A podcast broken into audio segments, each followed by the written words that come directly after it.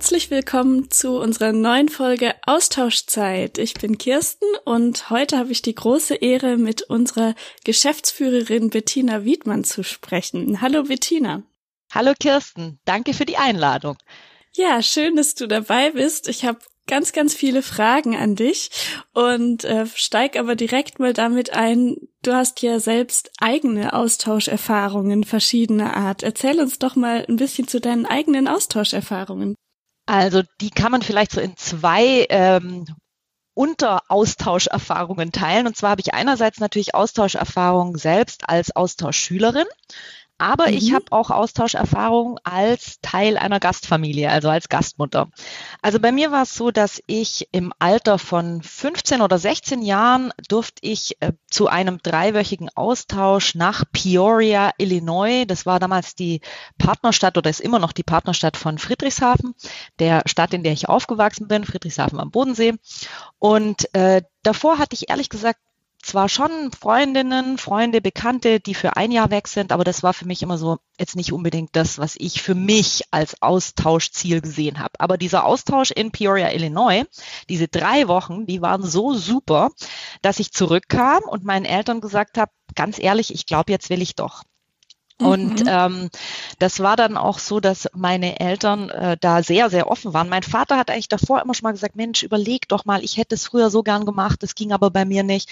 Und als ich dann halt mit dieser Idee um die Ecke kam, war der begeistert und hat es unterstützt. Und dann bin ich aber tatsächlich erst nach der Elf für ein Jahr in die USA und ähm, bin dann zurückgekommen und habe dann wiederholt, wie man so schön sagt. Aber natürlich habe ich nicht wirklich wiederholt, sondern ähm, ja. ich hatte ja ein ganz tolles Jahr in den USA und habe dann nochmal ein weiteres äh, Jahr, zwölfte Klasse in Deutschland gehabt und dann natürlich dreizehnte Klasse damals.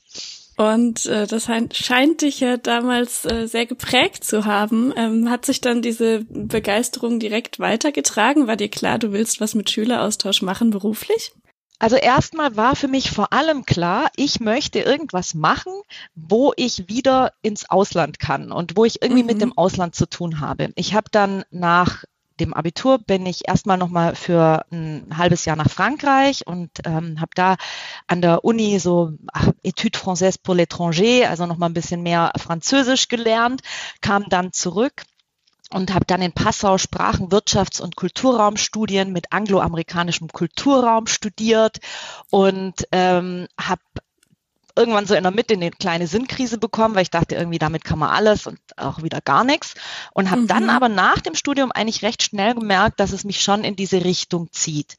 Ich bin ja dann mhm. erst zu äh, der Karl-Duisberg-Gesellschaft, aber da auch gleich in den USA-Bereich, war da zuständig für amerikanische äh, Studierende, die nach Deutschland kamen und ich musste mich da um Praktikumsvermittlung kümmern, um äh, Visum und so weiter. Und von da habe ich dann meinen Weg, Gott sei Dank, zu Experiment gefunden. Ja, wirklich, Gott sei Dank für uns alle.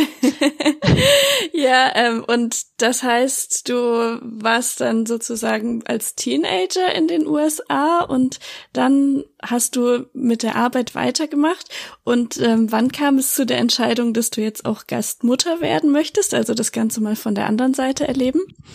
Dazu muss man vielleicht wissen, dass der Einreisebereich ein Bereich ist, der uns als gemeinnützige Austauschorganisation unterscheidet von den kommerziellen. Das, also ein, ein Einreisebereich leistet sich nicht jede kommerzielle Austauschorganisation, was unter anderem damit zu tun hat, dass vor allem die Gastfamiliensuche oft sehr aufwendig ist. Und wir hatten da durchaus gerade so 2010, 2011, 2012 immer wieder sehr herausfordernde Platzierungsphasen, wie wir das nennen. Also der Sommer war echt geprägt von, oh Mann, wir brauchen noch äh, Gastfamilien. Wir, ja, wir haben, wir haben alle Hebel in Bewegung gesetzt. Und ich war an so einem Punkt, wo ich irgendwie echt frustriert war, weil ich dachte, das kann doch nicht sein. Wir glauben so sehr an dieses Programm. Jeder will ins Ausland und will eigentlich auch in eine Gastfamilie.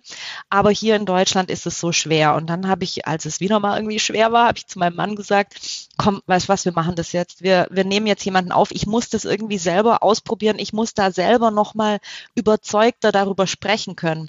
Weil das ist ja auch so ein bisschen das Problem, ähm, wenn man dann in der Geschäftsführung ist die wirklich schönen Erlebnisse und da, wo es einfach rund läuft, das kriegt man nicht mit, sondern man kriegt oft damit, wo es halt echt richtig Probleme gibt und wo es dann bis mhm. zur Geschäftsführung eskaliert. Genau, und so mhm. kam dann diese Entscheidung, dass wir Gastfamilie werden wollen. 2013 waren wir dann das erste Mal mhm. Gastfamilie. Also quasi so mit gutem Beispiel vorangehen und ähm, wieder so richtig ähm, in das Menschliche eintauchen und ein bisschen weg von den Zahlen und dem Ganzen, was es operativ so zu bearbeiten gibt. Ja, ganz genau. Also wirklich äh, selber reingehen, selber diese Erfahrung machen, selber auch ich kannte ja so ein bisschen die, oder nicht nur ein bisschen, sondern ich dachte, ich kenne natürlich äh, total gut die Perspektive der Austauschschülerin, ähm, mhm. aber ich wollte einfach das noch von der anderen Seite besser verstehen. Und genau. Mhm. Mhm. Und äh, kannst du ein bisschen einfach von dieser Erfahrung erzählen? Also ähm, wie ist das abgelaufen? Für wie lange hattet ihr da jemanden? Wer war das? Gibt's noch Kontakt? Erzähl doch mal gerne davon. Ja, da, da kann ich ganz viel erzählen. Ich glaube, da muss ich mich zusammennehmen oder zusammenreißen, dass ich dir nicht zu viel erzähle. Ähm, und zwar, also die unsere erste Austauschschülerin war die Sarah aus den USA. War auch witzig. Ich hatte damals Experiment gesagt, also wir wollen gern jemanden für ein halbes Jahr, gerne nicht aus den USA, weil USA kennen wir irgendwie schon so gut. Und wir wollen gerne eine Teilnehmerin, einfach weil wir damals eine kleine Tochter hatten. Äh, die Emmy war damals drei, glaube ich. Und dann haben wir gesagt, ach, irgendwie passt es dann vielleicht besser, wenn, wenn dann noch ein Mädchen zu uns kommt. Mhm. Also dann kam, dann haben wir die Unterlagen von Experiment bekommen, so Vorschläge, ja, und dann waren es irgendwie ein Ire, ein Brasilianer und eine Amerikanerin. Und ich dachte so, hm, okay, okay dann nehmen wir jetzt einfach die Amerikanerin. Und mhm. hinterher kam raus, also Sarah wollte alles, bloß nicht in eine Familie mit kleinen Kindern und auf gar keinen Fall in eine Stadt. Ähm, und wir wollten ja eigentlich alles, bloß keine Amerikanerin, aber irgendwie hat uns das Schicksal zusammengeführt. Und Dann sollte es so sein. Genau. Und es war eine wirklich super interessante Erfahrung. Also ich sage jedem, wenn man irgendwie so das Gefühl hat, man hat den Zug verpasst, ähm, so, es, man kann keine interkulturelle Austauscherfahrung mehr machen, weil irgendwie ähm, in der Schulzeit hat es nicht geklappt, im Studium hat es nicht geklappt und jetzt ist man ja mitten im Berufsleben. Also ich finde mhm. wirklich, diese Erfahrung als Gastfamilie ist phänomenal und auch nicht nur einfach. Also das möchte ich an der Stelle auch sagen. Ja. Ähm, wir hatten schon auch also man merkt einfach, was einem als Familie wichtig ist, was einem aber bis dahin vielleicht gar nicht unbedingt bewusst ist. Okay, hast du ein Beispiel dafür? Ja, sehr gut. Zum Beispiel äh, hatten wir so einen Bogen ja ausfüllen müssen und da war irgendwie so, wie stehen Sie zu der Verwendung von Smartphone und ähm, Laptop und so weiter. Mhm. Und da habe ich reingeschrieben, ja, also überhaupt kein Problem. Ähm, ich nutze auch mein Smartphone viel und ähm, wir sind viel am Computer, also da habe ich überhaupt nichts dagegen. Jetzt war es aber halt tatsächlich so, dass Sarah kam. Bis dahin hatte ich auch noch nicht so viel Erfahrung mit Teenagern. Ähm, Sarah kam und Sarah hatte ihr Handy eigentlich auch immer am Tisch dabei und hat da halt auch WhatsApp beantwortet und so. Und am Anfang hatte mhm. sie wahnsinnig Heimweh. Und deswegen waren wir am Anfang so ein bisschen zurückhaltend, ihr dazu viel quasi zu verbieten. Aber irgendwann war es so, dass wir also mein Mann und ich beide gesagt haben, ja, jetzt ist irgendwie schon echt viel, also das geht so nicht mehr. Und dann haben wir uns überlegt, wie wir das ansprechen, haben uns das dann so, also im Endeffekt hatte ich halt auch, ich habe wirklich, ich benutze mein Handy tatsächlich sehr viel, gebe ich zu. Und dann hat mein Mann das eher so ähm, an mich gerichtet, so, ey, ich fände es irgendwie schon toll, wenn wir am Essen einfach kein Handy ähm, auf dem Tisch haben und das auch nur in Notfällen verwenden. Und dann habe ich so gesagt, hm, ja, Sarah, das wird uns wahrscheinlich schwer fallen, oder? Und Sarah so, hm, ja, schon. Ich so, komm, wir probieren wir uns aber einfach jetzt mal beide unser Handy wegzulegen. Und okay. so haben wir halt versucht, das so ein bisschen einfacher zu machen. Ja, oder zum Beispiel meine Mutter mhm. verbringt sehr viel Zeit bei uns. Und für die war das auch eine Herausforderung, weil sie, glaube ich, für sie war das noch schwerer, sich in diese andere Person reinzuversetzen, die aus einem anderen Kulturkreis kommt und die einfach was mhm. ganz anderes an vielen Stellen gewohnt ist. Mhm. Aber also im Großen und Ganzen war es eine Spitzenerfahrung und ähm, dieses Weihnachten wird Sarah wieder bei uns verbringen. Also von daher Ach, so viel zu deiner Frage, seid ihr noch in Kontakt? Ja, wir sind noch in Kontakt. Ja, und es war auch, glaube ich, nicht die letzte Gast, äh, Gastfamilienerfahrung, oder? Nein, genau. Ähm, zwei Jahre später kam dann Sarahs Bruder nach Deutschland Und äh, der wollte, also da hieß, Sarah hat eigentlich gesagt, sie möchte, dass er seine eigene Familie kriegt. Wir sind ihre deutsche Gastfamilie und Ian soll eine mhm. andere deutsche Gastfamilie bekommen. Und das haben Kann wir dann ich auch, auch verstehen. genau, ich konnte auch verstehen. Ja. Ähm, dann war Ian zunächst in Mannheim bei einer Gastfamilie und das hat aber einfach wirklich nicht gut gepasst. Also war auch über Experiment ähm, gesucht und gefunden, aber manchmal klappt es halt einfach nicht. Und Ian war dann kurz davor, wieder nach Hause zu gehen, weil der Ian ein sehr sensibler junger Mann ist. Auf jeden Fall mhm. hat dann Sarah mich gebeten, so ob wir nicht vielleicht doch, also sie wüsste, sie hat gesagt, sie will es nicht, aber ob wir nicht vielleicht doch Ian eine Chance geben könnten bei uns mhm. noch. Das haben wir dann gemacht. Ian kam dann im Oktober zu uns und blieb dann bis Juli des Folgejahres. Und dann hatten wir nochmal einen Austauschschüler. Ich muss gerade überlegen, ob das jetzt 2017 hm. oder 2018 war. Das war Eduardo aus Brasilien. Das war auch einer, der hatte schon ein paar Gastfamilien durch. Und okay. ähm, es war so ein kleiner Problemfall bei uns. Und irgendwie hat er mir dann so leid getan. Beziehungsweise eigentlich war mein Mann derjenige, der gesagt hat, ach ja, komm, ein bisschen können wir ja aufnehmen. und dann hatten wir ihn halt ein bisschen, also eigentlich war die Idee, dass er nur ein paar Wochen bei uns bleibt, bis irgendwie ein Plan B gefunden ist. Und dann haben aber alle damals, also alle Töchter, mittlerweile haben wir ja drei Töchter, mein Mann und ich, wir haben dann gesagt, okay, komm, der darf jetzt bei uns oder der soll einfach bei uns bleiben bis zum Schluss. Und mhm. genau, das war Eduardo aus Brasilien. Ja, ähm, schön. Ja. Würdest du sagen, dass sich durch diese Erfahrungen als ähm, Gastmutter auch nochmal dein ganzer Blick auf deine Arbeit bei Experiment verändert hat? Auf meine Arbeit vielleicht jetzt, also nicht auf die Gesamtarbeit, aber auf jeden Fall auf diesen ganzen Bereich Gastfamilie sein. Aber ehrlich gesagt, ich bin seitdem noch mehr auf der Seite der Teilnehmenden ist vielleicht falsch, aber mir ist einfach nochmal aufgefallen, wie schwierig es ist für eine Person in eine Gastfamilie reinzukommen. In dieser Gastfamilie mhm. sind alle Abläufe irgendwie klar für alle Familienteilnehmer oder alle Familienmitglieder, nur eben nicht für diese neue Person. Mhm. Und mhm. sich da und, und mir ist auch noch mal klar geworden, wie sehr eine Gastfamilie jemanden, sage ich mal, ausgrenzen kann, ohne dass man das jetzt wirklich belegen kann oder ohne dass man mhm. sagen kann, die Gastfamilie macht das und das falsch. Also so dieses, mhm. seitdem bin ich einfach generell immer noch mal eher so, dass wenn, wenn wir so Problemfälle haben, dass ich immer mir noch mal auch also so Problemfälle, die zu mir eskalieren, ja, dass ich mir immer noch mal auch wirklich die die Sicht äh, des Teilnehmenden oder der Teilnehmenden mhm. schildern lasse und das sehe ich einfach noch mal ein bisschen differenzierter. Mhm. Verstehe. Und ähm, das ist vielleicht eine ganz gute Überleitung, jetzt mal generell auf deine Arbeit ähm, überzuleiten. Du bist ja inzwischen seit vielen Jahren die Geschäftsführerin von der Geschäftsstelle in Bonn. Da haben wir ganz viele hauptamtliche Mitarbeiter, die ähm, sich ums Tagesgeschäft kümmern, und den Kontakt zu den ganzen Ehrenamtlichen in Deutschland halten. Und ähm, mich würde jetzt einfach mal interessieren, was ist dir so am wichtigsten in deiner täglichen Arbeit und was ist auch dein Warum? Warum machst du das anscheinend so gerne, weil du es ja auch schon so lange machst? Also mein Warum, das ist, ich wollte irgendwie immer was machen, wo ich das Gefühl habe, ich, ich leiste einen Beitrag und wenn er auch nur ganz, ganz klein ist, dass die Welt irgendwie ein bisschen friedlicher, besser wird. Keine Ahnung, nenn mich Idealistin, aber irgendwie möchte ich was machen, damit diese Welt ähm, gut ist, ja, und meinen Beitrag leisten. Und dieses Gefühl hatte ich von Anfang an in diesem Bereich interkulturellen Austausch, aber vor allem eben dann bei Experiment. Ich habe irgendwann mal bei einer Jahrestagung, glaube ich, gesagt, wir sind nicht gewinnorientiert, wir sind sinnorientiert.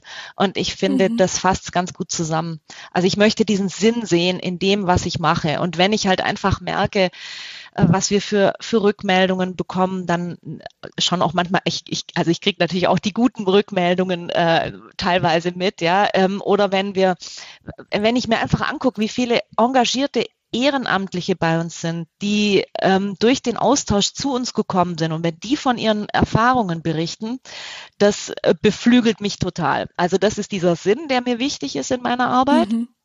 Und dann in meiner täglichen Arbeit, da ist mir in erster Linie wichtig, dass wir uns hier alle gut austauschen, gut unterstützen und einfach, also ein gutes, ein gutes Teamgefühl ist mir wichtig. Ähm, ich denke, man verbringt so viel Zeit bei seiner Arbeit, wenn man sich dann auch noch mit KollegInnen streitet. Es macht dann irgendwie keinen Spaß. Also da ist mir, hier ist mir einfach mhm. wichtig, dass wir uns alle gut verstehen, eine gute Arbeitsatmosphäre. Mhm. Das bringt mich eigentlich zu dem nächsten Stichwort, worüber ich dich gerne ein bisschen erzählen lassen wollen würde. Und zwar weiß ich, dass dir ja das Thema ähm, weibliche Führung, Female Leadership, ein Anliegen ist. Und ähm, du gehst da ja mit bestem Beispiel voran. Was bedeutet dieser Begriff Female Leadership für dich und ähm, inwiefern ist das für dich ein wichtiges Thema auch in der Arbeit bei Experiment? Ja, also für mich ist es geht weniger um dieses Female Leadership oder sagen wir mal so, ja, also klar, für mich ist schon als dreifache Mutter, also ich kam ja in die Geschäftsführung ohne Kind.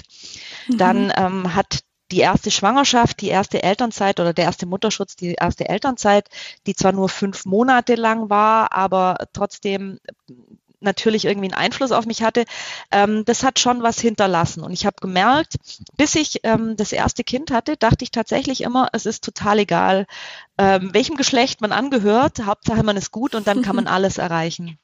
Und das mhm. hat sich definitiv verändert, als ich, also schon die erste Schwangerschaft, da habe ich gemerkt, hoppla, okay, also egal wie ehrgeizig du bist, egal wie gut du bist, so eine Schwangerschaft macht einfach was mit dir und da kannst du jetzt nicht, ähm, wie vielleicht sonst, wenn du mal Kopfweh hast, nimm schnell eine Tablette, das geht halt einfach nicht, ja, dein Körper verändert sich und von daher ist so dieses Thema, dass, dass man darauf achtet. Und ähm, über dieses Thema Female Leadership, also ich bin ja immer noch in der Führung, obwohl ich jetzt mittlerweile schon dreimal äh, äh, schwanger war und dreimal Kinder bekommen habe, ähm, mhm. kam ich aber vor allem auch zu diesem ganzen Komplex des Feminist Leaderships. Und dieses Feminist Leadership hat also nichts damit zu tun, dass man, äh, welchem Geschlecht man angehört, sondern da geht es mhm. eher um so bestimmte ja, Grundsätze, nach denen man handeln möchte und führen möchte. Und ähm, unter anderem geht es zum Beispiel darum, dass man dafür sorgt, dass alle an einem Tisch sitzen können. Also und der Tisch, der kann auch virtuell sein.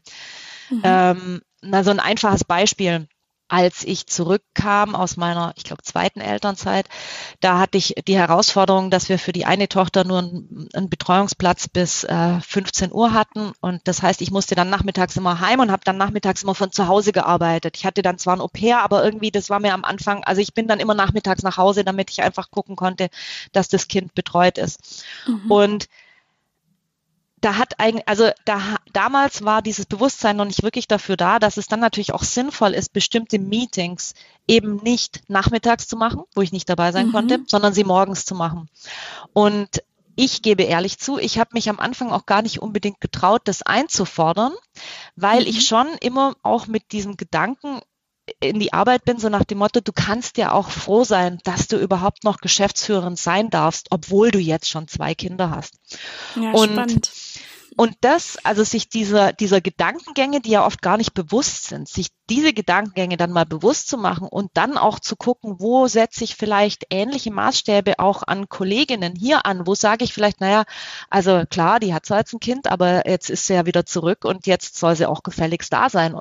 Ja, also mhm. ich übertreibe, mhm. aber sich dessen mhm. bewusst zu sein und dann eben auch zum Beispiel zu sagen, Corona war da ja ganz wunderbar dafür. Also ansonsten gibt es viele Dinge, die nicht wunderbar waren, aber wirklich diese Digitalisierung, die Möglichkeiten, sich auf Zoom zu treffen, nicht für jede Besprechung nach Berlin oder sonst wohin zu müssen. Und das mhm. aber jetzt eben beizubehalten und dafür zu sorgen, dass egal wie so der Familienalltag ist oder überhaupt der Alltag, ich meine, es kann ja auch sein, jemand pflegt ähm, ein Elternteil oder ja, es gibt mhm. so viele Herausforderungen und das aber quasi menschlich zu machen und da dafür zu sorgen, dass alle trotz dieser Herausforderungen die Möglichkeit am Tisch sitzen zu können, wenn sie denn sitzen wollen, also mhm. wenn sie denn dabei sein wollen, das ist für mich echt so ein großes Ziel.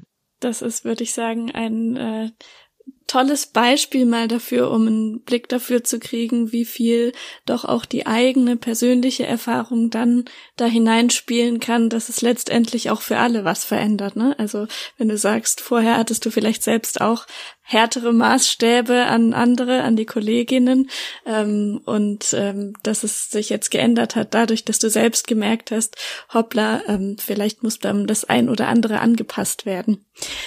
Jetzt haben wir schon ganz viel über deine Erfahrung so in der Arbeit gesprochen. Ähm, was mich jetzt noch interessieren würde, wäre, ob es so ein paar spannende Erkenntnisse aus der internationalen Zusammenarbeit gibt oder vielleicht auch einfach ähm, Anekdoten. Du bist ja auch immer mal bei den ähm, Treffen dabei von der von unserem weltweiten Dachverband, von dem ähm, Experiment in International Living. Gibt's da irgendwelche ähm, Geschichten oder wo du sagen kannst, Mensch, da fällt mir immer auf, dass wir in Deutschland auf die und die Art uns zum Beispiel unterscheiden oder da habe ich immer wieder spannende Gemeinsamkeiten fest festgestellt mit den anderen Partnerorganisationen? Gibt es da irgendwas zu erzählen?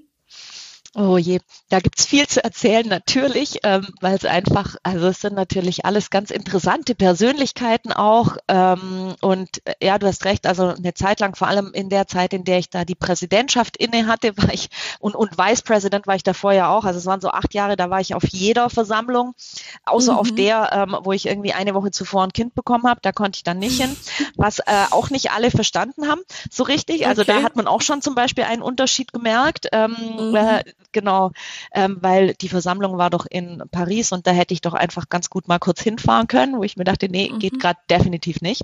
Mhm, aber ähm, so. genau, aber also so eine Sache, die mir, die mir, die mich wirklich äh, geprägt hat, weil sie so ganz anders war als alles, was ich bis dahin kannte, war die General Assembly in Japan. Da war ich President und das hat schon damit angefangen, dass ich als President angekündigt wurde und am Flughafen empfangen wurde von einer Volunteer. Und die so mhm. meinte, ah, okay, yeah, we still need to wait for another person. Und ich dachte, okay, dann warten wir halt. Und irgendwann, also nach einer halben Stunde sage ich, who are we waiting for? Und dann sagt sie zu mir, ja, yeah, for the President of Federation EIL. Dann habe ich gesagt, äh, das bin ich. Und dann hat sie mich angeguckt und hat nur gekichert und hat gesagt, oh, okay. Ähm, und hinterher kam halt raus, ich war einfach für sie sowas von unpresidential, ja, ich war ähm, ja einfach viel zu jung, ich war weiblich, ich war, ich hatte wahrscheinlich eine Jeans an, weil ich kam ja gerade vom ellenlangen Flug, also ich war einfach ja not the president.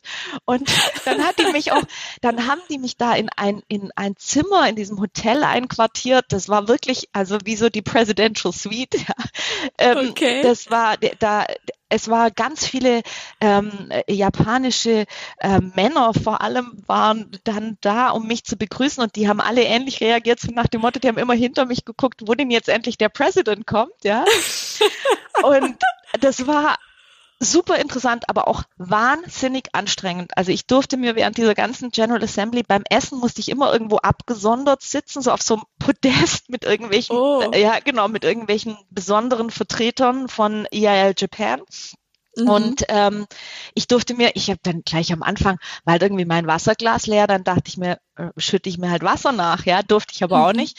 Ähm, wurde mir sofort der Krug aus der Hand gerissen und mir wurde das Wasser eingeschenkt. Und das war eine wirklich unglaublich krasse interkulturelle Lernerfahrung. Also nicht unbedingt ja. eine angenehme. Genau, ich, mhm. ich musste auch noch mal, ähm, ich war zu spät zur, zum, zur Eröffnungssitzung und bin deswegen so, also ich würde jetzt nicht sagen gerannt, aber halt schon so ein bisschen gejoggt in Richtung Meeting Room und dann mhm. kam mir mein japanischer Kollege ähm, entgegen und meinte gleich so, Bettina, slow down, you're not allowed to run, ja. Ähm, und also einfach, das war auch schon nicht einer Frau und schon gar nicht einer Präsidentin ah. gebührend, dass man da irgendwie schneller läuft. Es war ja. wirklich interessant, weil da hatte ich schon einige interkulturelle Lernerfahrungen hinter mir, aber da äh, habe ich noch ganz viel dazu gelernt. Ja, wenn man dann auch plötzlich in so einer ganz anderen Position ist, ne, und eine ganz andere Aufmerksamkeit bekommt, dann ist das ja nochmal wie so ein Vergrößerungsglas wahrscheinlich für ja. solche Unterschiede. Ja. ja, spannend. Ja, wir haben schon ganz lange jetzt geredet, deswegen möchte ich jetzt einfach nur so ein paar ähm, Kurzfragen dir noch stellen, so ein paar ganz persönliche, damit ähm, ja noch ein bisschen äh, was Griffiges am Ende ist, wer du denn so als Person bist. Und zwar ähm, nicht lange überlegen, sondern einfach kurz möglichst drauf antworten. Erste Frage wäre, womit startest du deinen Tag? Also ich äh, stehe auf, dann ähm, ich meditiere tatsächlich jeden Tag. Also egal, wow. egal was kommt, jeden Tag. Ähm, ich stehe auch so um halb sechs auf, damit die Familie noch schläft und ich meine Ruhe habe. Und mhm. dann mache ich Yoga. Und je nachdem, cool. wie viel Zeit ich habe, ja, also dauert es so eine halbe Stunde bis Stunde insgesamt, ist so mein Programm morgens. Ist also wirklich was dran an diesen Mythen, dass das äh, für erfolgreiche Menschen steht? Weiß ich nicht. Aber auf jeden Fall, mir hilft's total, irgendwie gut in diesen Tag zu starten. Cool. Gibt es ein aktuelles und ein langfristiges Lieblingsbuch, was du uns empfehlen möchtest? Also ich finde tatsächlich Untamed von äh, Glennon Doyle unglaublich gut. Ähm, mhm. Und das würde ich als aktuelles und langfristiges Lieblingsbuch sogar bezeichnen. Und ich mag äh, Bücher von Joe Dispenza. Ähm, da geht es eher so, also es ist mehr so Sachbücher, da geht es mehr so um, wie kann ich durch mein Denken meine Welt beeinflussen. Oder wie mhm, beeinflusst so mein Persönlichkeitsentwicklung Denken, und genau. so. Genau. Mhm. Ja, mhm. können wir dann auch in den Show Notes verlinken. Ähm, und ähm, ganz wichtig, Lieblingsessen in Deutschland und Lieblingsessen im Ausland. Uh. Lieblingsessen in Deutschland. Spätzle. Ich komme aus Baden-Württemberg. Das habe ich doch jetzt gehofft. Gab es gestern Abend wieder. Äh, die macht mein Mann auch selber und die sind einfach super. Ähm, die liebe ich definitiv. Und im Ausland, da bin ich irgendwie offen für alles. Ich mag tatsächlich sehr gern so asiatische Gerichte, Currys, ähm, Reisgerichte, das mag ich gern, aber ich esse kein Fleisch. Ähm, mhm. Insofern, also alles ohne Fleisch ähm, bin ich eigentlich für alles offen. Cool. Ja, Bettina, vielen Dank. Ich hätte noch ganz viele weiterführende Fragen. Vielleicht kommen wir in der zweiten oder dritten Staffel nochmal zu einem weiteren Gespräch zusammen. Würde mich freuen, auf jeden Fall. Und ja, danke, dass du dir in deinem vollen Berufsalltag die Zeit genommen hast. Und ich denke, es gab spannende Einblicke für unsere Hörerinnen und Hörer. Und an der Stelle darf ich jetzt natürlich noch unsere Kategorie ankündigen. Es gibt heute nämlich einen Fun Fact und das war nicht abgesprochen, aber passt jetzt perfekt. Der ist nämlich über Japan und kommt von unserem ehrenamtlichen Lukas. Viel Spaß damit. Fun Facts Witziges und Spannendes aus der Welt. Ein kultureller Funfact aus Japan. Religiosität spielt im Alltag vieler Japaner eine eher untergeordnete Rolle. Aber für wichtige Stationen im Leben gibt es sie doch, und hier kommt eine besondere japanische Eigenschaft zum Vorschein, und das ist das Streben nach Harmonie. Und so funktioniert es ganz gut, dass Elemente verschiedener Religionen nebeneinander im Einklang stehen können. In der Kindheit werden zu besonderen Anlässen Shinto-Schreine besucht. Die Hochzeit ist eher christlich geprägt und beerdigt wird zumeist nach buddhistischer Tradition. Und darum wird auch plakativ gesagt, der Japaner wird als Shintoist geboren, heiratet als Christ und stirbt als Buddhist.